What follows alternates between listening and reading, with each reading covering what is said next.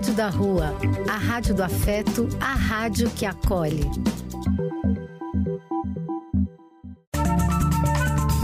Apoio: Casa de Vó, Banho para Geral e Instituto de Políticas Relacionais. Programa do Véio. A alegria do véio pulsando nas ruas, falando da vida, do amor e das pessoas.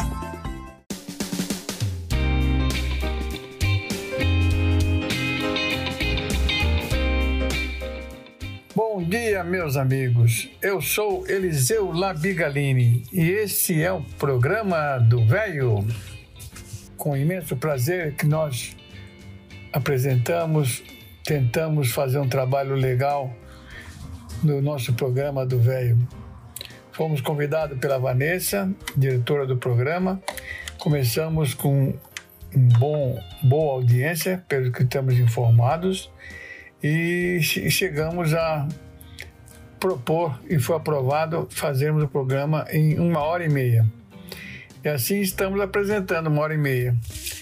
Pensei bastante em ah, reduzir ou parar com o ocorrido com minha esposa Fátima, que eu vou começar a falar aqui e vou chorar, porque realmente uma vida de 54 anos, uma saúde maravilhosa, de repente pega esse bendito câncer e Deus o leva.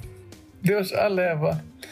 Mas nós somos religiosos e estamos rezando bastante. Estamos rezando para ela estar em bom lugar, aguardando a nossa chegada.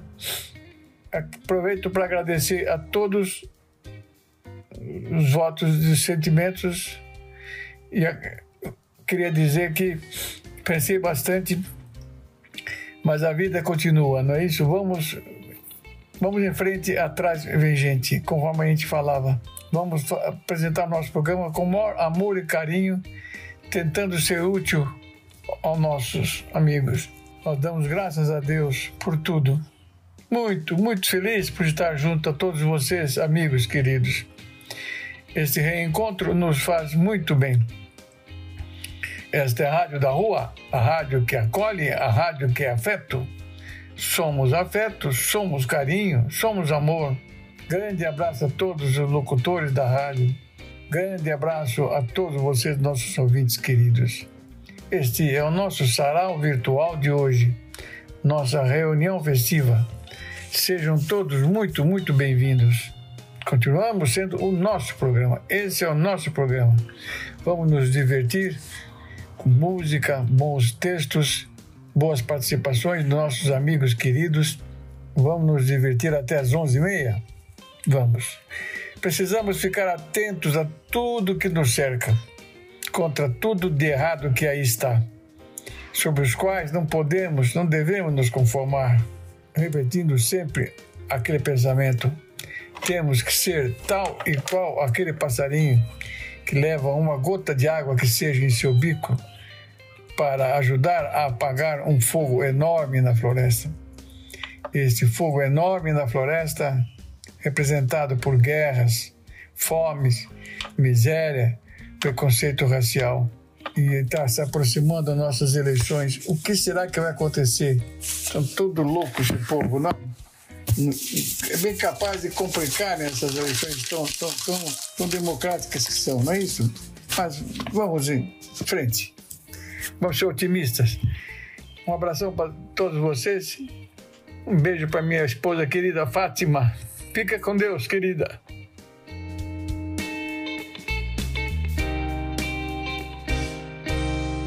E assim é, meus amigos, que vamos começar o nosso programa de hoje agradecendo muito a participação da Helena. Ela e todos nos ajudam bastante, mas ela manda umas participações maiores que, que ajudou bastante.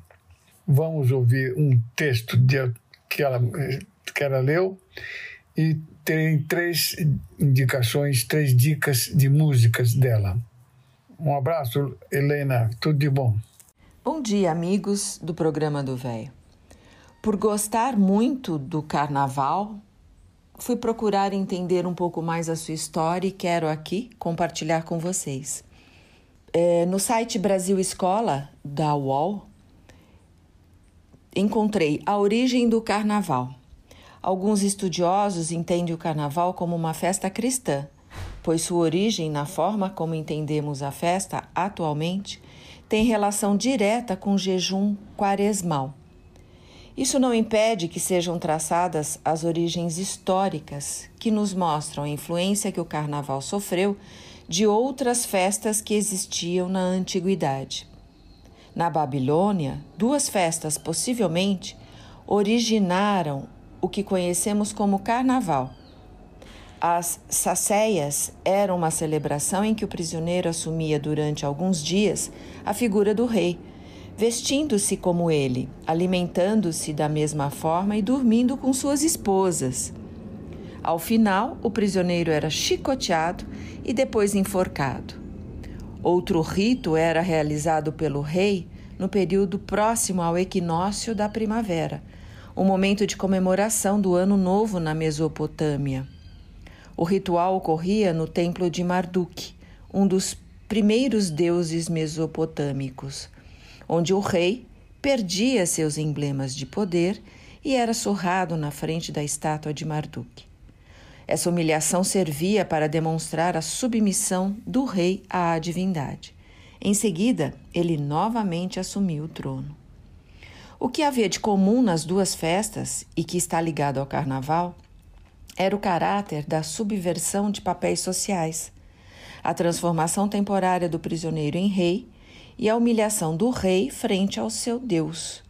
Possivelmente a subversão de papéis sociais no carnaval, como os homens vestirem-se de mulheres e outras práticas semelhantes, é associável a essa tradição mesopotâmica.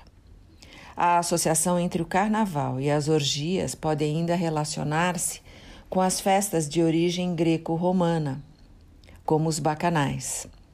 Seriam eles dedicados ao deus do vinho, Baco, ou Dionísio para os gregos, marcados pela embriaguez e pela entrega do, aos prazeres da carne. Havia ainda em Roma a Saturnália e a Lupercalia. A primeira ocorria no solstício de inverno, em dezembro, e a segunda em fevereiro, que seria o mês das divindades infernais mas também das purificações. Tais festas duravam dias, como bebidas, comidas e danças. Os papéis sociais também eram invertidos temporariamente, com os escravos colocando-se nos lugares, nos locais de seus senhores e, este, e estes colocando-se no papel dos escravos. As festas citadas eram naturalmente celebrações pagãs e eram extremamente populares. Com o fortalecimento de seu poder, a Igreja não via com bons olhos essas celebrações nas quais as pessoas entregavam-se aos prazeres mundanos. Nessa concepção do cristianismo, havia crítica da inversão das posições sociais, pois, para a Igreja, ao inverter os papéis de cada um na sociedade, invertia-se também a relação entre Deus e o demônio. Isso a gente percebeu muito no carnaval de 2022. Muitas escolas, principalmente no Rio de Janeiro, bem como São Paulo, usaram como tema as entidades, os orixás, todos os papéis de deuses em todas as religiões, mostrando que Deus e Exu, por exemplo, como foi o tema da Grande Rio, que ganhou o carnaval no Rio de Janeiro, são seres que caminham juntos. Então, tem muito ainda que aprender antes de criticarmos, não é mesmo?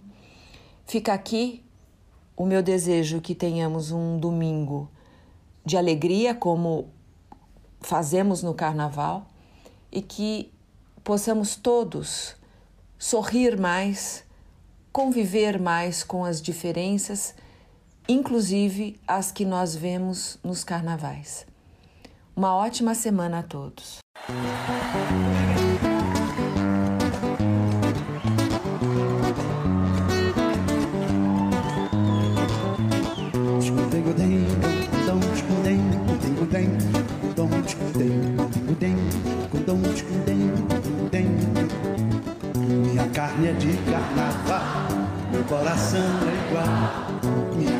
De carnaval, meu coração é igual. Minha carne é de carnaval, meu coração é igual. Minha carne é de carnaval, meu coração é igual. Aqueles que têm uma seta em quatro letras de amor. Por isso, onde quer que eu ande em qualquer pedaço, eu faço, eu faço um campo grande, um campo grande, um campo Eu não marco tocar, eu viro toque, eu viro moita. Olha só, eu não marco tocar, eu viro toque, eu viro moita. É que eu, não marco tocar, eu viro toque, eu viro moita. Deixa andar, eu não marco tocar. Minha carne é de carnaval, meu coração é igual. Minha carne é de carnaval, meu coração é igual. A minha carne é de carnaval, coração é igual. Minha carne é de carnaval, meu coração é igual.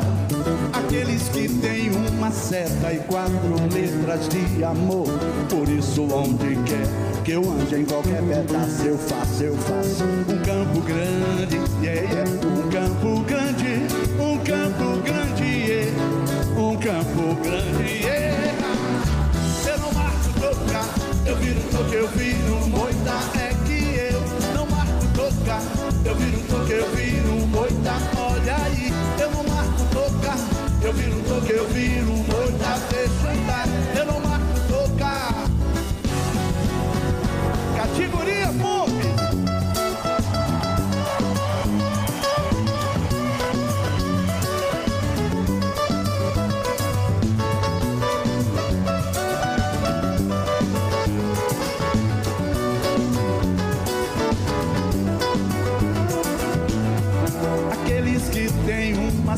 34 letras de amor.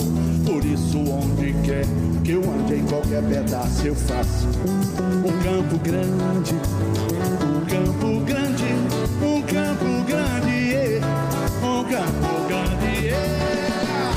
Eu não marco tocar, eu viro toque, eu viro moita é que eu não marco tocar, eu viro toque, eu viro moita. Olha só, eu não marco tocar, eu viro toque, eu viro moita. Deixa andar, eu não marco tocar, eu viro toque, eu viro moita. Ah, ah, ah. Eu não marco tocar, eu viro toque, eu viro moita. É que eu, eu não marco tocar, eu viro toque, eu viro moita. Olha só, eu não marco tocar. Minha carne é de carnaval.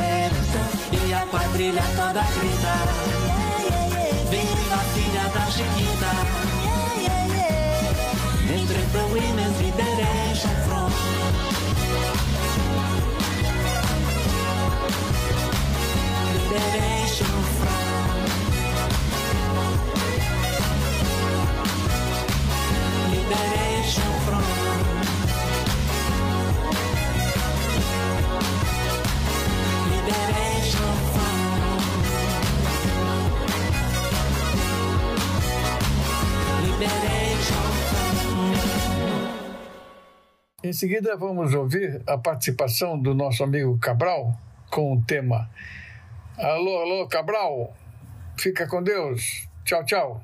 Bom dia, Eliseu. Bom dia, amigos do programa do Velho. Hoje eu trago uma poesia do grande poeta Carlos Drummond de Andrade, intitulada Elegia 1938.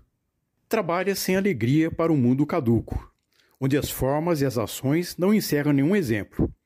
Praticas laboriosamente os gestos universais, Sentes calor e frio, falta de dinheiro, fome e desejo sexual. Heróis enchem os parques da cidade em que te arrastas e preconizam a virtude, a renúncia, o sangue frio, a concepção. A noite se neblina, abrem guarda-chuvas de bronze ou se recolhem aos volumes de sinistras bibliotecas. Amas a noite pelo poder de aniquilamento que encerra, e sabes que, dormindo, os problemas se dispensam de morrer. Mas o terrível despertar prova a existência da grande máquina, e te repõe, pequenino, em face de indecifráveis palmeiras. Caminhas entre mortos e com eles conversas sobre coisas do tempo futuro e negócios do espírito. A literatura estragou tuas melhores horas de amor. Ao telefone perdeste muito, muitíssimo tempo de semear. Coração orgulhoso, tens pressa de confessar tua derrota e adiar para outro século a felicidade coletiva. Aceitas a chuva, a guerra, o desemprego e a injusta distribuição, porque não pode, sozinho, dinamitar a ilha de Manhattan. Era isso, meus amigos. Um forte abraço e uma ótima semana a todos. Em seguida, meus amigos, vamos ouvir um texto que nos mandou nossa queridíssima Maria dos Anjos. E em seguida, uma música que ela também mandou para nós como indicação e nós colocamos aí música muito boa. Um abraço, Maria dos Anjos. Bom dia, amigos. Hoje trago para vocês um lindo e verdadeiro texto. Ele é de um autor desconhecido e chama-se Os Pés de Nossos Filhos. Desde o dia em que tu nasceste, eu criei a ilusão dentro de mim que poderia caminhar por ti. Imaginei que colocaria teus pés sobre os meus e te levaria pelos caminhos que eu julgasse mais tranquilos e seguros. Isso seria eternamente minha responsabilidade. E foi assim durante um bom tempo. Caminhei por ti, para ti.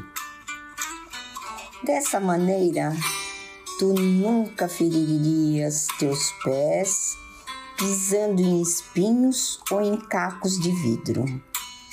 E jamais se cansaria da caminhada, nem mesmo precisarias decidir qual estrada tomar.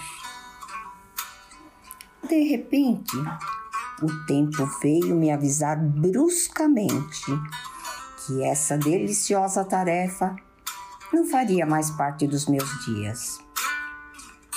Teus pés cresceram e eu já não conseguia mais equilibrá-los em cima dos meus. Daí, quando eu menos esperava, eles escorregaram e alcançaram o solo. Hoje, sou obrigada a vê-los trilhar caminhos nos quais eu jamais os levaria. E ainda tento detê-los insistentemente, mas só raríssimas vezes consigo. Agora, só me é permitido correr com os meus junto aos teus. E em certos momentos, teus passos são tão longos que quase não posso acompanhá-los. Atualmente, assisto aos teus tropeços, sempre pronta para levantar-te das tuas quedas. Por vezes tu me estendes as tuas mãos em busca de socorro. Outras, mesmo estando estirado ao chão e ferido, insistes em levantar-te sozinho por puro orgulho ou para me provar que já és capaz de erguer-te após teus tombos e curar-te de tuas próprias feridas. Assim, vamos vivendo e sinto uma saudade imensurável daquele tempo que precisavas de mim para conduzi-lo.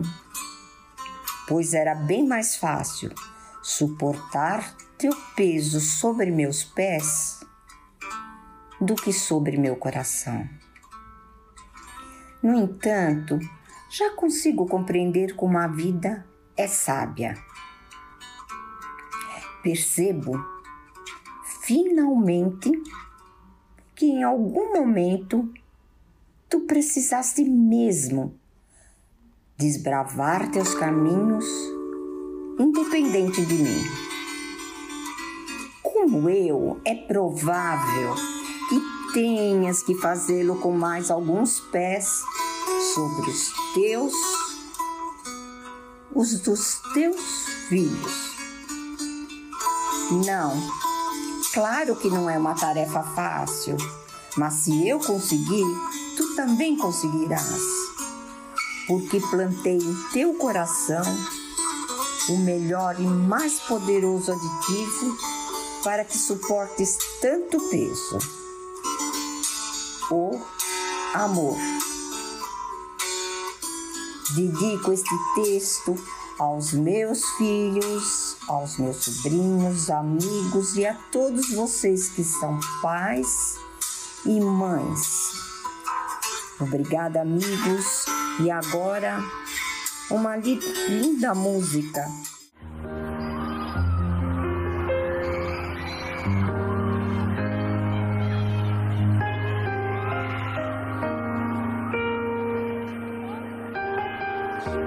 conhece mais do que um olhar decifra meu segredo.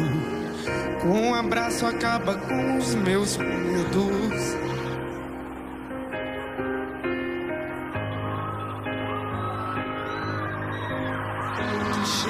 Mas eu te amo demais.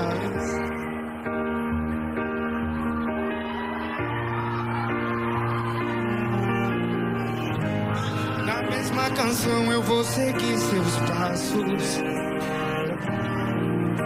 E quando você está longe, dentro do meu coração te acho.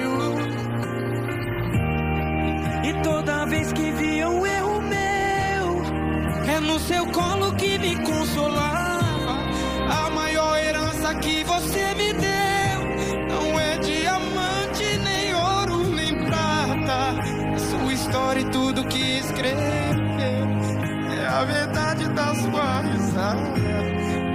Afastados pelo dom que Deus nos deu. Oh Pai, vai na frente que eu tô na mesma estrada.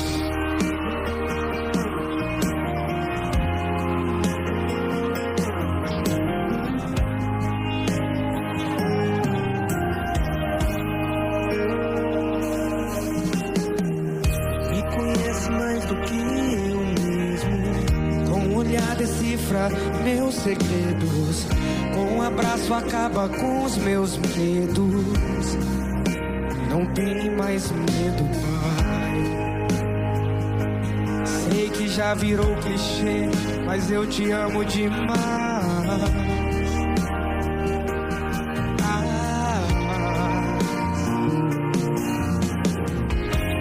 Na mesma canção eu vou seguir seus passos. você está longe,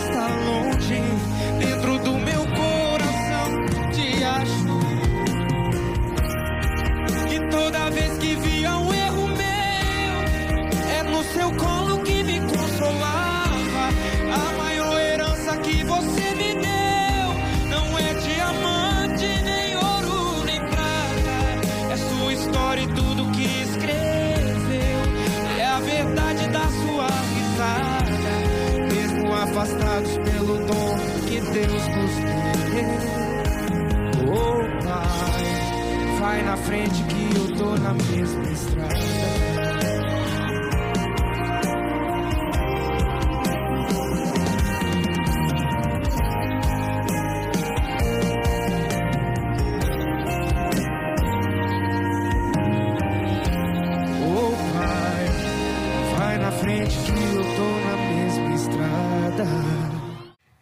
E agora é a hora da nossa sobrinha de Maringá, Guga. Ô, Guguinha querida, muito obrigado pelas mensagens, viu, Guga? Um grande abraço para você, a família toda. Titoca, Dudu, Joaquim, Kiko. Um abraço para vocês. Bom dia a todos e todas. É, recebi um convite do meu querido tio Eliseu e aqui estou. Vamos lá. Declamarei um pensamento, uma poesia, uma oração de um autor desconhecido. O primeiro telefone sem fio foi criado por Deus. Ele o chamou de oração. A oração nunca perde o sinal e você nunca tem que carregá-la. Use-a em qualquer lugar. Eu amei essa interpretação da oração. A oração não acontece simplesmente quando nos ajoelhamos ou colocamos nossas mãos juntas e nos concentramos e esperamos pelas coisas de Deus. Pensar positivo e desejar o bem para os outros é uma oração. Quando você abraça um amigo, é uma oração. Quando você cozinha algo para alimentar a família e os amigos, isso é uma oração. Quando damos bom dia, boa tarde, boa noite, isso é uma oração. Quando dizemos aos nossos entes próximos e queridos, manuseie com cuidado ou cuide-se. Isso é uma oração. Quando você está ajudando alguém em necessidade, dando seu tempo e energia, você está orando. Quando você perdoa alguém de coração, isso é oração. A oração é um sentimento, um pensamento. A oração é a voz do amor, da amizade, dos relacionamentos genuínos. A oração é uma expressão do seu ser silencioso. E assim, continuemos a fatimar. Um grande abraço a todos e todas. Ouviremos uma voz que nós não conhecemos que é, falou umas palavras muito bonitas sobre momentos quebrados. Gostaria de colocar para vocês. Muito obrigado pela atenção. Eu sou favorável aos momentos quebrados. Nós queremos sempre os momentos inteiros. O momento inteiro é o final de semana, o almoço, o jantar, o café, e nós idealizamos esses momentos inteiros e desprezamos os momentos quebrados. 15 e 20 minutos que você pode visitar alguém. Como você vê que não tem muito tempo, você deixa de fazer. Faça o possível, mas não deixe de fazer. Existe uma frase aí na contracapa do livro que é: Nunca saberemos quando será a última vez. A despedida já pode ter acontecido. Com nós, com a gente vivo, né? Aqui. 15, 20 minutos tiram a culpa dos seus ombros, a culpa do seu coração. Não fique planejando um encontro idealizado que você tenha o dia inteiro pela frente. Apareça de repente para visitar os pais, os irmãos. Faça visita de médico. Visita de médico também cura. Mas apareça. Traga uma broa, um bolinho de fubá. Traga um agrado tome um cafezinho coado. Feito! Precisamos de mais para ser feliz? Não! Ah, você quer dar uma palestra, discursar, contar tudo o que aconteceu na sua vida? Não precisa. Conte o que aconteceu no seu dia, mas esteja presente. Esses momentos quebrados, eu caracterizo como moedas da convivência. Ninguém gosta de carregar moedas. Temos uma noção de que moedas não são dinheiro. E queremos as notas, as cédulas. São essas moedas que fazem a fortuna das relações. Essas pequenas moedinhas. E se você juntar todas as moedas na sua vida, você verá o quanto que realizou. E agora uma poesia de cordel que foi declamada por Braulio Bessa. Muito obrigado a, a atenção de vocês, queridos. Eu vou, na minha poesia com rapadura de hoje, falar disso, do ninho, do voo de ida, mas principalmente do de volta. Eu disse, outro dia observei a construção de um ninho Vi graveto por graveto no bico de um passarinho. Parecia um engenheiro tão forte e tão ligeiro, mesmo tão pequenininho. É ali que cada filho vai aprender a cantar, vai ver os raios do sol, ouvir a chuva pingar, até que um belo dia vai provar da alegria de aprender a voar. Eu fiquei ali pensando do que é feito o nosso ninho. Afinal, também nascemos frágeis, igual um passarinho. E a mãe, do mesmo jeito, trabalha, estufa o peito e constrói nosso cantinho.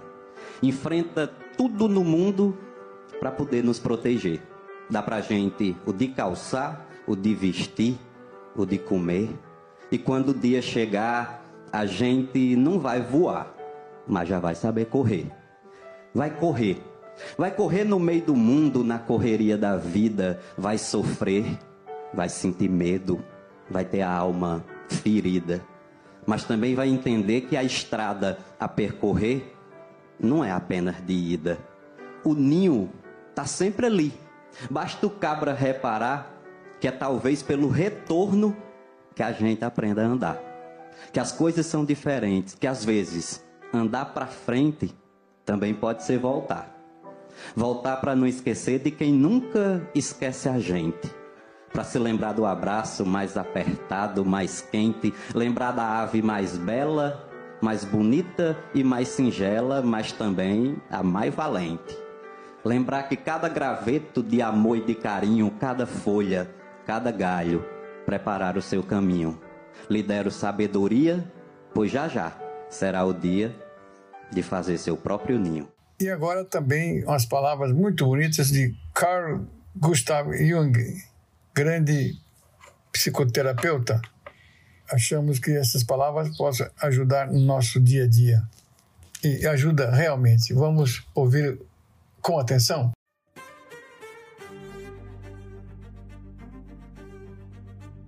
Quem olha para fora sonha, quem olha para dentro desperta. Onde o amor impera, não há desejo de poder. E onde o poder predomina, há falta de amor. Um é a sombra do outro. Erros são, no final das contas, fundamentos da verdade. Se o homem não sabe o que uma coisa é, já é um avanço do conhecimento saber o que ela não é. Uns sapatos ficam bem numa pessoa, são pequenos para outra. Não existe uma receita na vida que sirva para todos. A depressão é como uma mulher vestida de preto. Se ela aparecer, não se afaste. Convide-a para entrar. Ofereça-lhe um assento. Trate-a como uma convidada. E ouça o que ela tem a dizer. Conheça todas as teorias. Domine todas as técnicas mas ao tocar uma alma humana, seja apenas outra alma humana. O sofrimento pode ser superado, e o único meio de superá-lo é suportando-o. Ser normal é a meta dos fracassados. Onde acaba o amor, tem início o poder, a violência e o terror. A felicidade perderia seu significado se não fosse equilibrada pela tristeza. Todos têm seu lado obscuro e, desde que tudo dê certo, é preferível não conhecer. O que não enfrentamos em nós mesmos, acabaremos encontrando como destino. Os desejos profundos do coração não são satisfeitos por uma conta bancária. Nós precisamos entender melhor a natureza humana porque o único perigo real que realmente existe é o próprio homem. Do mesmo modo que aquele que fere ao outro fere a si mesmo, aquele que cura, cura a si mesmo.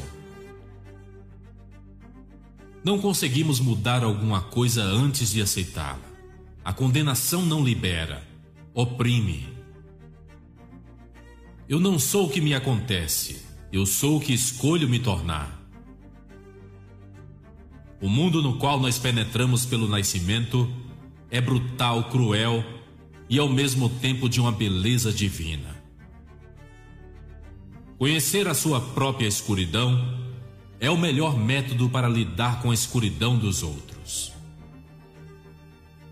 O amor é o oposto do ódio. O poder é o oposto do amor. A verdade sai do erro. Por isso nunca tive medo de errar nem dele me arrependi seriamente. Você é o que faz, não o que diz que vai fazer.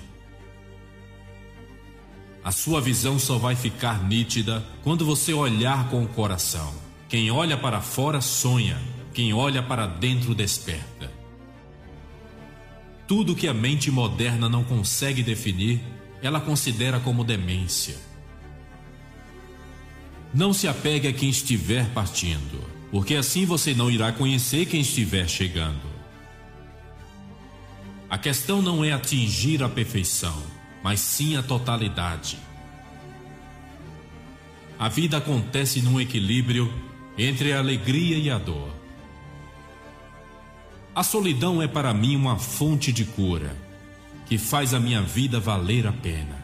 E agora, por falar em palavras, também tem umas palavras muito bonitas mentiras e mentirosos, quem, quem falou sobre esse assunto foi nada mais, nada menos que Ariano Suassuna. Que legal! Eu vou confessar a vocês, eu, eu minto. Tá certo? Eu minto. É, vejam bem, não me levem a mal. Eu não gosto de quem mente para prejudicar os outros. Eu gosto do mentiroso que mente por amor à arte. Não é? O mentiroso lírico. Uma vez um jornalista me perguntou se dos, dos meus dois personagens mais conhecidos, se eu me identificava mais com o João Grilo. Eu disse, é nada, é com o Chicó, com aquelas mentiras dele. Eu me identifico muito mais. E, astúcia eu não tenho nenhuma. Mas mentir, mentir eu minto. Eu minto. É, eu, agora mesmo eu estou cultivando um mentiroso lá em Pernambuco. É um sujeito ótimo. Ele inventou que o pai dele é o maior produtor de mel de abelha do estado, porque ele conseguiu fazer um cruzamento de abelha com vagalume. E os mestiços trabalham de dia e de noite à luz das velas. É, é, é, mentira, mas é, é uma coisa que devia existir, não é? Então não existe, a gente inventa. E os escritores são assim também. Os escritores são assim também. A gente não se conforma. Mas na minha vida não me acontece nada. Eu não sei se vocês já notaram. Tudo o que é ruim de passar é bom de contar. E tudo o que é bom de passar é ruim de contar. Se a vida de vocês, nesse ano agora, foi toda boa, experimente contar a um amigo. Vocês dizem, olha, no dia 1 de janeiro foi ótimo. No dia, segundo, no, dia 2 de janeiro foi melhor ainda. No dia 3, tranquilo. Ele só aguenta até o dia 4. Tá certo? Agora, se vocês passarem por uma situação difícil, vocês vão ver que é bom de contar. Então, na minha vida não acontece nada. Se eu não mentir, o que é que eu vou contar? Eu gosto de contar a história, não é? Gosto de contar a história. Sou um contador de história. Tem um ditado brasileiro que eu acho uma coisa ótima. O pessoal diz, os, os próprios brasileiros dizem, você faz um convite a um brasileiro, se ele disser eu vou, pode ir ou não. Mas se ele disser eu vou fazer tudo para ir, pode ter certeza que ele não vai. Tá eu sou assim. Eu, eu, eu digo. Eu digo. Pois bem. É, aí eu, eu contei já essa história por aí também. É, negócio de escrever carta. Eu gosto muito de receber carta. Aliás, está ficando fora de moda, né? É, o, o, o computador está acabando. Mas eu ainda recebo carta. E eu gosto. Mas eu não tenho tempo de responder tudo, não. Eu sou um sujeito muito ocupado. Aí, quando eu me encontro com as pessoas, a pessoa diz, não recebeu minha carta, não. Aí eu digo, recebi e respondi. Tá? Ele sabe que é mentira. Eu sei que ele sabe que é mentira. Ele sabe que eu sei que ele sabe que é mentira. Mas ele é brasileiro como eu, então ele entende que o que eu, que o que eu quero dizer é o seguinte: eu não respondi sua cara, não, mas eu gosto muito de você. Pronto. Não é? Pronto. Aí pronto, fica assim. e agora chegou a hora de música. E música famosa: Beatles, Imagine.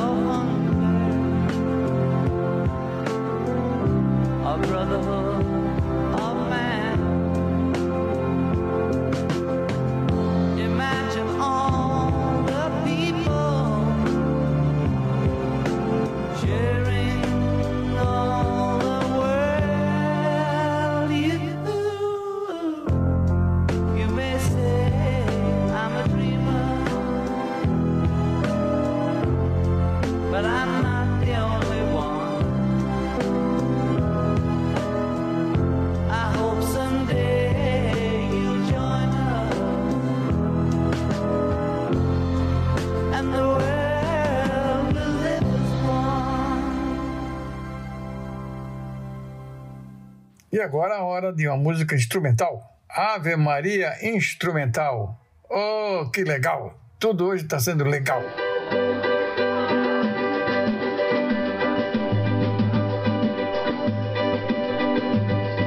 Vamos começar com esse choro aí para abençoar o casal, essa criança que está chegando aí.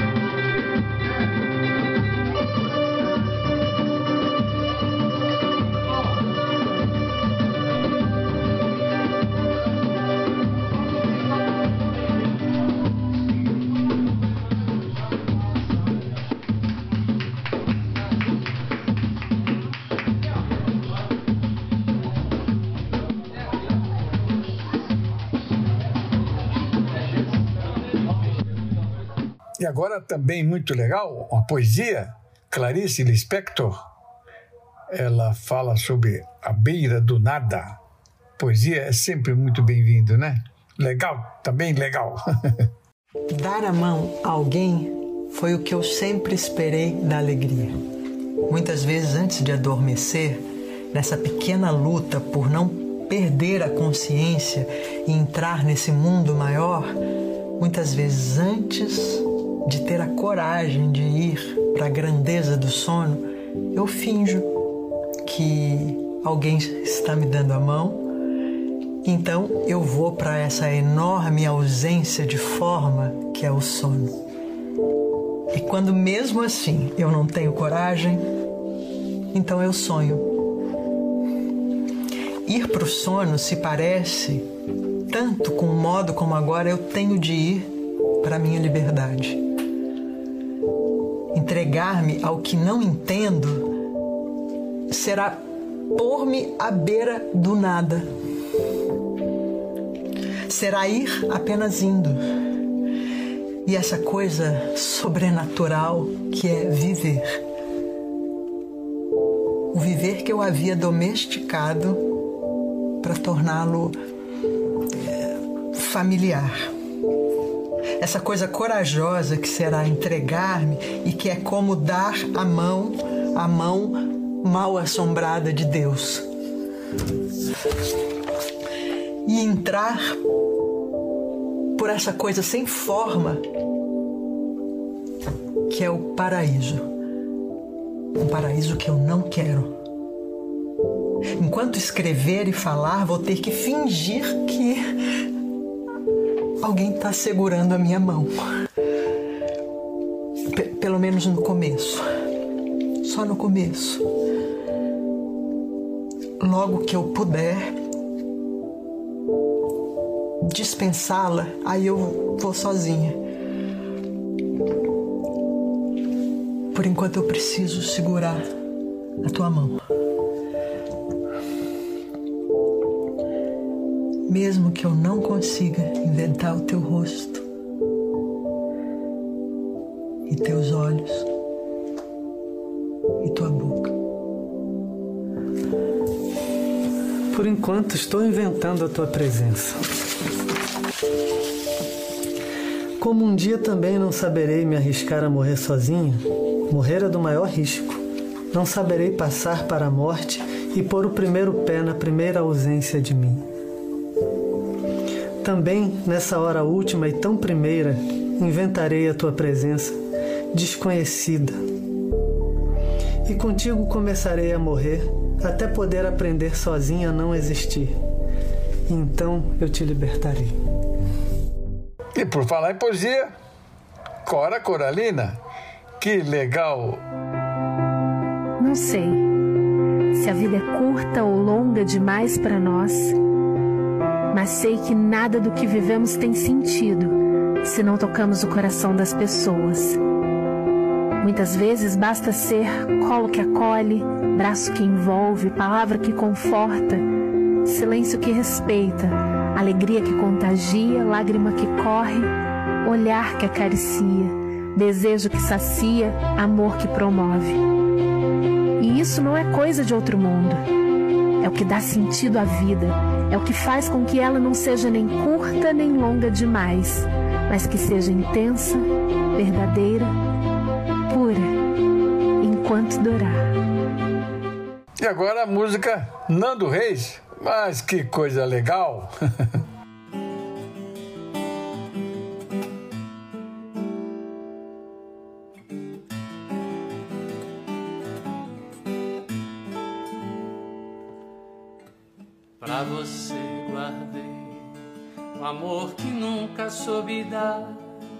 amor que te vivi sem me deixar, senti sem conseguir provar, sem entregar repartir.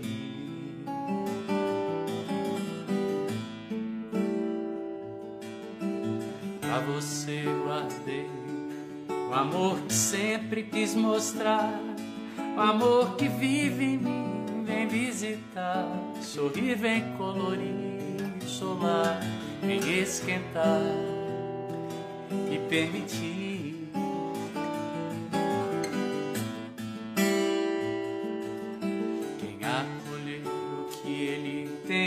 Traz quem entender o que ele diz nos giz, do gesto, jeito pronto do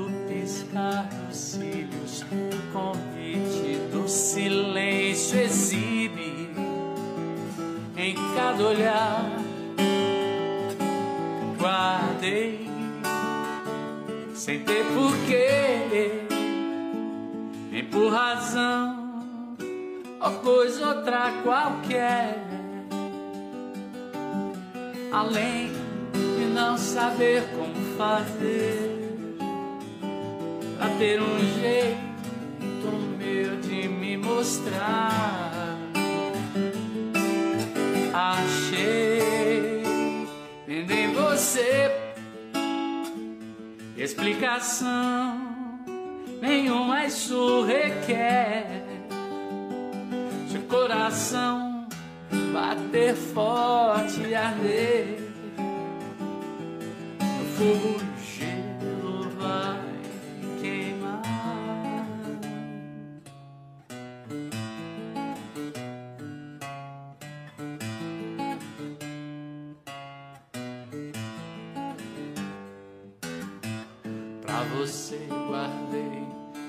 amor que aprendi vem dos meus pais, o amor que tive recebi. E hoje posso dar livre, feliz céu, cheiro e ar. Na cor que o arco-íris risca ao levitar. Vou nascer de novo, lápis, edifício, Teber e ponte, desenhar no seu quadril. Meus lábios beijam signos feitos, sinos trilham a infância, texto berço do seu lar. Guardei sem ter porquê, nem por razão, uma coisa outra qualquer. Além não saber como fazer pra ter um jeito meu de me mostrar. Achei vendo em você explicação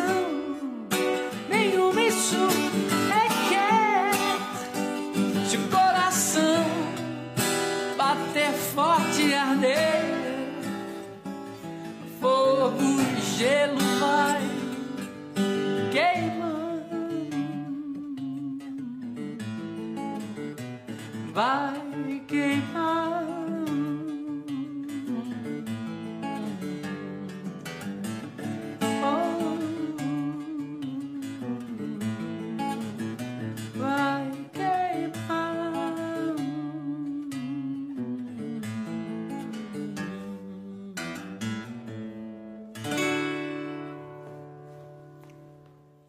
Agora, nada mais, nada menos que Tom Jobim.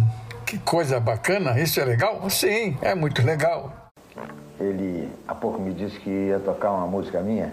Exatamente. E, isso é um, uma música que eu fiz assim bastante inspirada no, em- no Nordeste, não é aquela coisa ah, nossa do, do Nordeste do Brasil. E essa peça, ah, eu gosto muito da peça. Ah,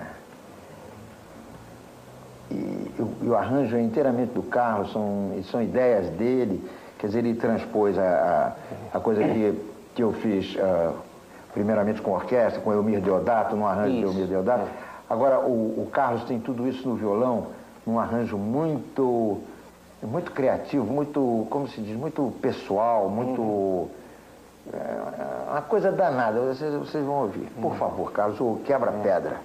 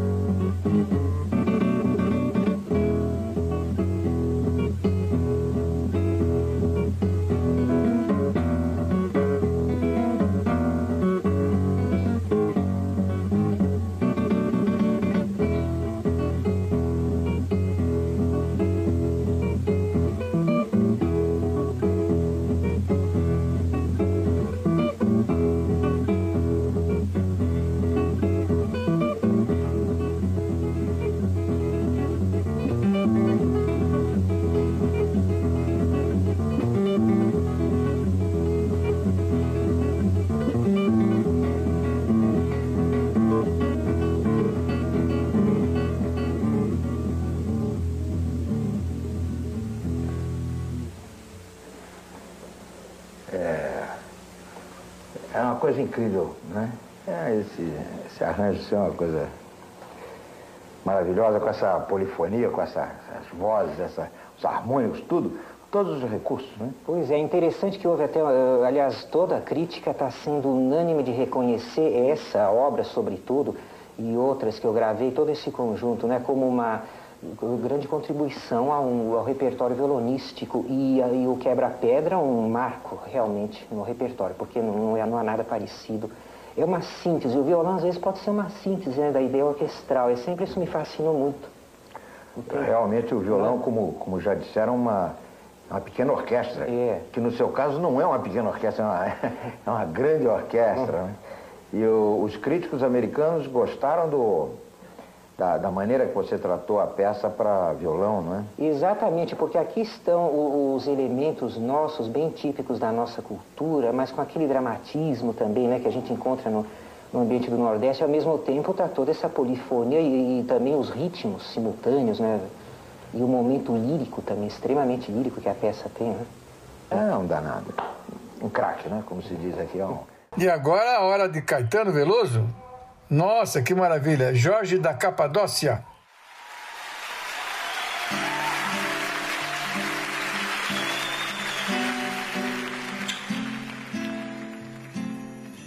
Domínio Público, Jorge Ben, Fernanda Abreu, Racionais M6, Marinheiro Só, Miles Davis.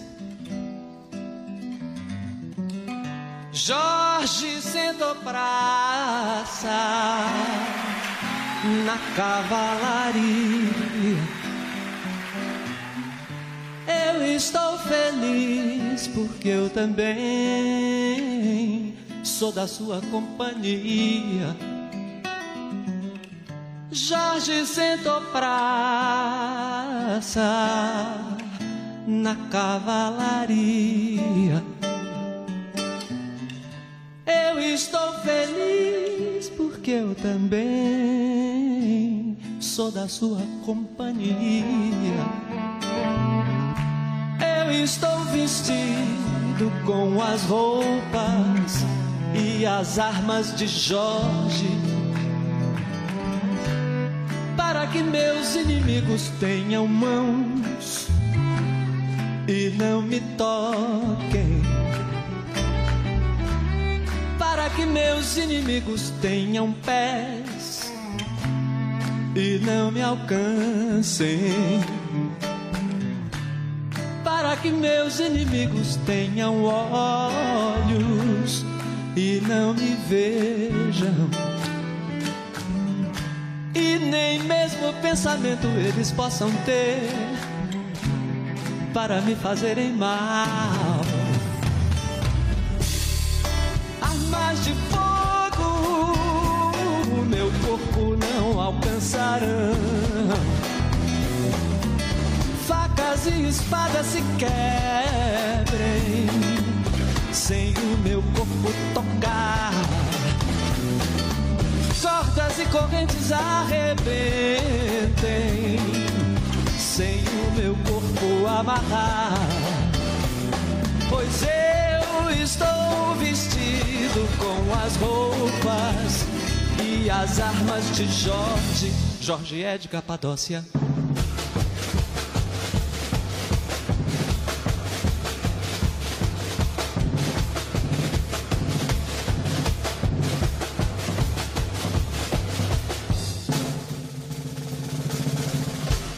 E agora chegou a hora da nossa querida Cíntia. Ela mandou um texto muito legal e uma música maravilhosa. Aleluia.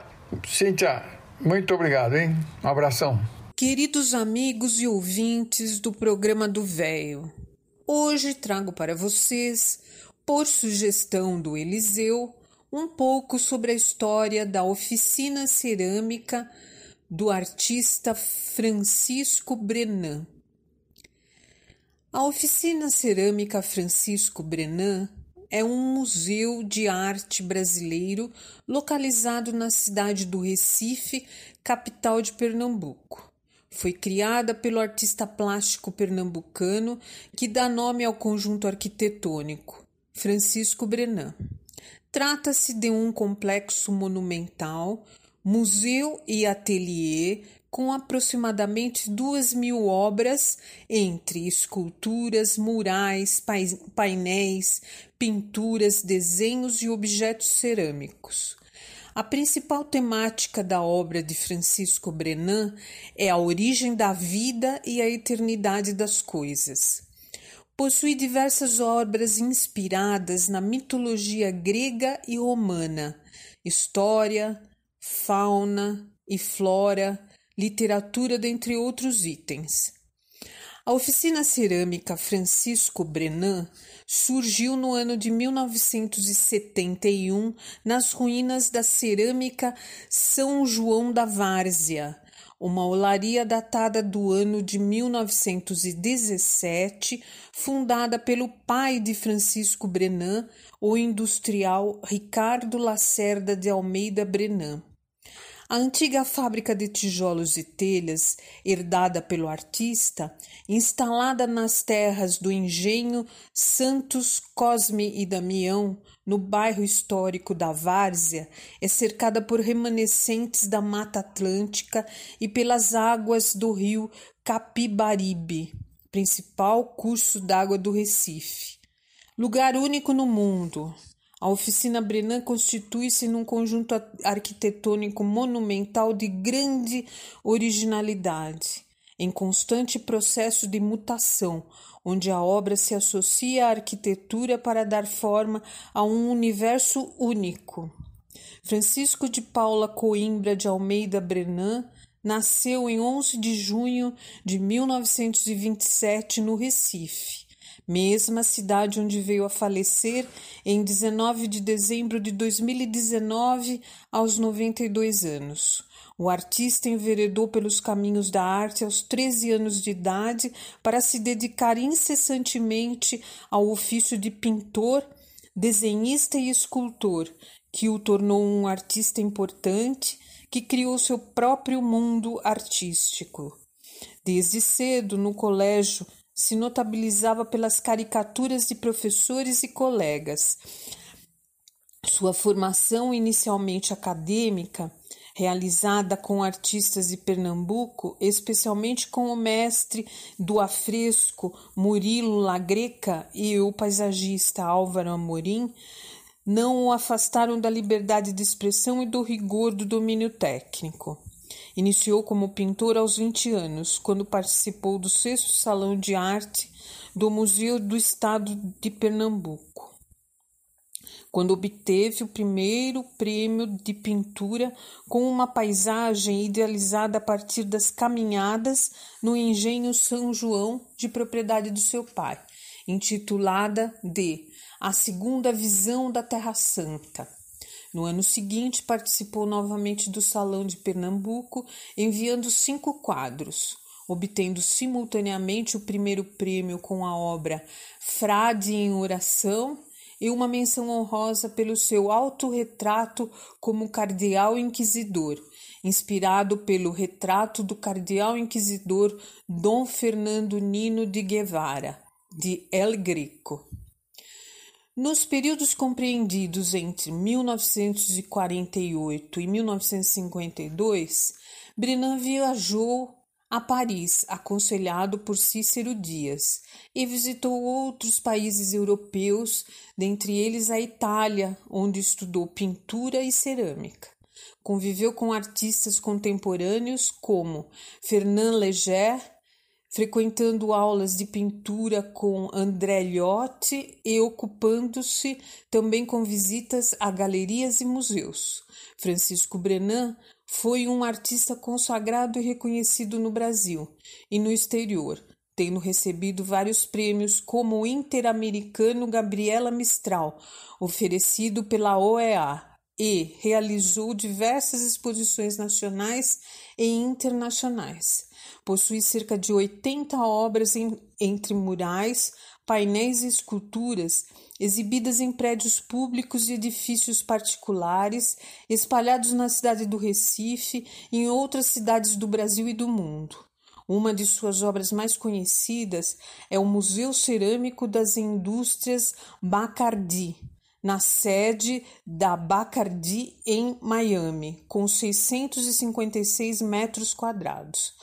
Também são de sua autoria as 90 obras expostas no monumental Parque das Esculturas, construído no ano de 2000 sobre um arrecife natural localizado em frente ao Marco Zero, em comemoração aos 500 anos do descobrimento do Brasil, que se tornou um importante ponto turístico da cidade do Recife. O local da, da oficina possui 15 quilômetros quadrados de área construída. O complexo conta com espaços como a academia, pinacoteca, o anfiteatro, o salão de esculturas, o templo central, o templo do sacrifício, o estádio, que é um espaço destinado à realização de eventos, auditório, capela Imaculada Conceição, projetada pelo arquiteto Paulo Mendes da Rocha, loja de souvenir e objetos utilitários Brenan Café, além de jardins projetados por Burle Vale a pena a visita. É isso, amigos, e até o próximo domingo. E assim é, meus amigos, que nosso programa chegou ao seu final. Muito obrigado pela atenção. Um bom domingo a todos. Uma boa semana que se inicia. Rezem bastante por mim. Peço a vocês, me ajudem a superar a dificuldade que eu estou passando. Estou realmente passando uma dificuldade, a perda da minha mulher querida. 54 anos de amor, sempre crescente. Me ajudem a rezar, meus amigos. Só Deus para me ajudar. Um abraço.